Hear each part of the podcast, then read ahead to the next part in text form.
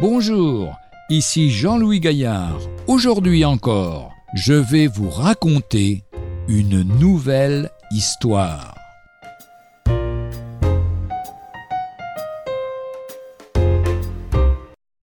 La Bible épargnée par les flammes.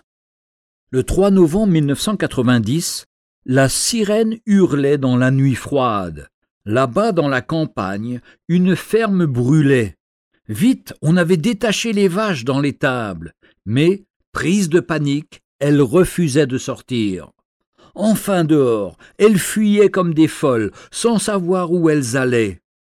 Les habitants de la ferme, dont une grand-mère très âgée, regardaient impuissants brûler les biens qu'ils avaient amassés avec tant de peine durant bien des années.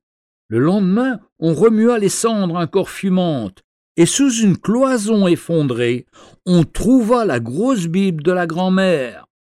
Les flammes avaient léché la reliure, mais aucune page n'avait été brûlée. Elle était là, la sainte parole de Dieu, avec toutes ses promesses. Elle était là pour dire à chacun Ne crains point, car je suis avec toi. Ne sois pas inquiet, car moi je suis ton Dieu, je te fortifierai, oui, je t'aiderai. Dans le feu tu ne seras pas brûlé, et la flamme ne te consumera pas. Tous ces textes tellement riches qu'on peut lire dans Ésaïe 41, verset 10, Ésaïe 43, verset 2. Au jour de l'épreuve, ne doutons jamais de la puissance ni de la bonté de notre Dieu. La main qui nous frappe est celle d'un Père qui nous aime.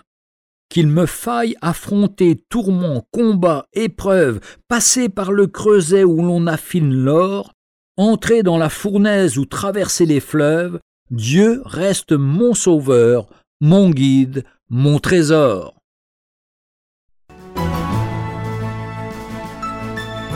Retrouvez un jour une histoire sur www.365histoire.com.